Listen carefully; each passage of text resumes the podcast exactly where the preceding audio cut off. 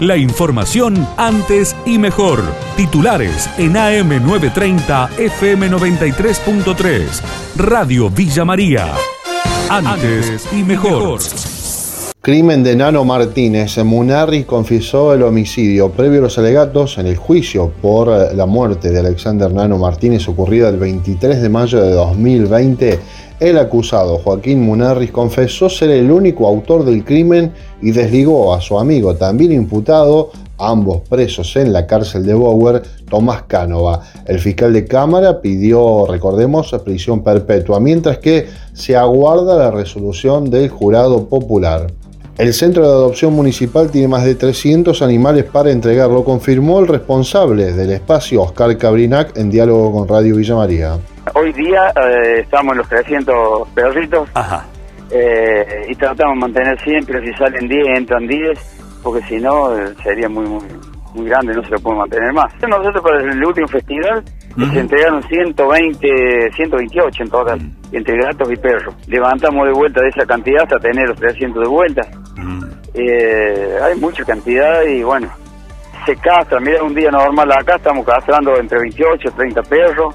Estamos alrededor de 450, 470, 480 castrando mensual. Es interminable, nunca lo, lo terminás, pero bueno, es la única forma de ir sosteniendo. UPL, el invento de un cordobés para que los productores porcinos sigan produciendo eficientemente. El médico veterinario Leandro Mondino brindó detalles. Tratar de resolver eh, uno de los problemas más serios que tiene la actividad, y sobre todo en esta escala, en una escala pequeña o, mediana, como estoy diciendo, este, que es resolver la parte de, reproducción, eh, o llamémosla sitio 1 o sea, tiene que ver eh, con todo el manejo de la hembra eh, y eventualmente el macho o los centros de inseminación y como producto final obviamente es el lechón, el lechón destetado que en este caso es a los 21 días de edad con un promedio de 6 kilos a 6 kilos y medio de peso. Las falencias más grandes de los de, de, de la producción de los pequeños productores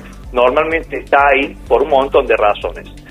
El, trabajar a otra escala te permite eh, ser especialistas en, la materia.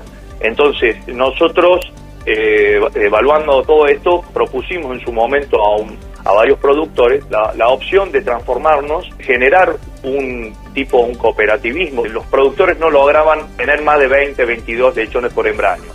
Eh, como el proyecto se basaba en arrancar de 30 lechones por hembraño producidos eh, para arriba, ¿no? Mm. Y bueno, eh, eh, obviamente son parámetros que trabajando bien se llegan muy bien y eso, bueno, este, podemos decir que lo hemos logrado y obviamente estamos levantando la vara para cada día estar logrando este, mejores resultados. Conseguir botines para jugar al fútbol, misión imposible. Dialogamos con Miguel James, presidente de la Cámara del Calzado de Córdoba estos dos años de pandemia va entrando calzado y la gente que practica el fútbol, no los profesionales, sino los demás, han agotado los botines que tenían y si eran chicos, los números que eran chicos. El gobierno ha frenado todo lo que es la importación, por lo tanto en el mercado está faltando. Usted sabe cómo somos en este país.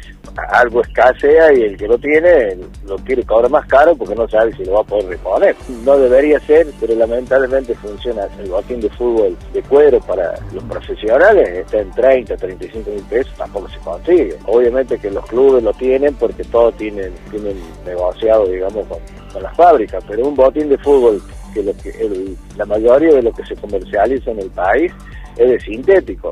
Y bueno, hoy el más barato que puedo conseguir, sí, lo, sí consigue, pero también depende de la numeración, hay numeraciones que hay, o sea, se está agotando los stocks y están arriba de los 10 mil pesos.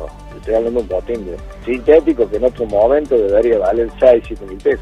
Fonoaudiólogos, la demanda puede aumentar por el impacto de la pandemia en los niños. En diálogo con Radio Villa María, Verónica Maggio, doctora en fonoaudiología, habló de la realidad que atraviesan. Ha tenido un impacto muy fuerte. Este, la cantidad de consultas que han sobrevenido posterior a la pandemia es impresionante, ¿no? Cantidad de chicos que no hablan o que se han demorado enormemente como para empezar a dar sus primeras palabras y demás. Este, inclusive hay chicos que tienen como como miedos sociales, ¿no? Ven gente en la calle y se asustan, ¿no?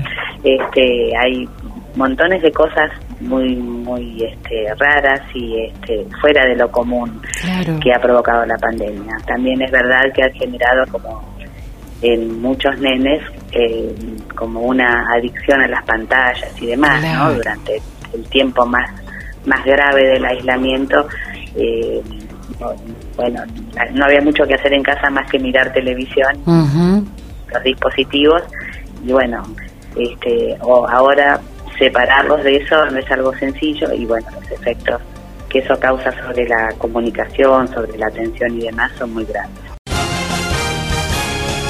La información de Villa María y la región. AM930, FM93.3. Radio Villa María.